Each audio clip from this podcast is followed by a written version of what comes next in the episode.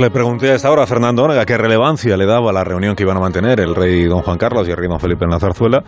Hoy le pregunto si esa reunión eh, colmó sus expectativas y qué lectura hace de lo que ha contado la Casa del Rey en este comunicado de una cuartilla que difundió en la tarde de ayer. Fernando, buenos días.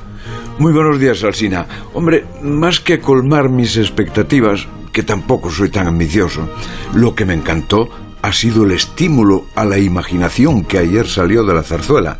En primer lugar, la fotografía.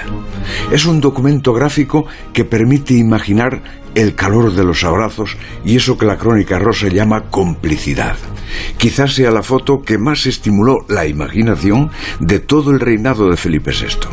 Respecto al comunicado, algo parecido, pero con firmes asideros para el periodismo creativo.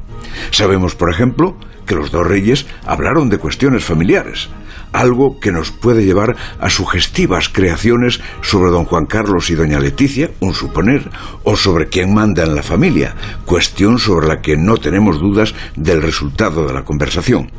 Y lo más trascendente, lo hablado sobre los acontecimientos desde la marcha a Abu Dhabi y sus consecuencias en la sociedad.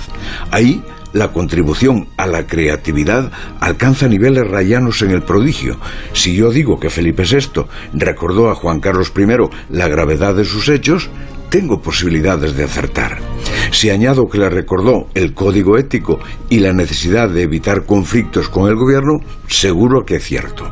Y si añado que hubo acuerdo en no poner en riesgo la monarquía, hago gritar bingo a los ciervos del Monte del Pardo.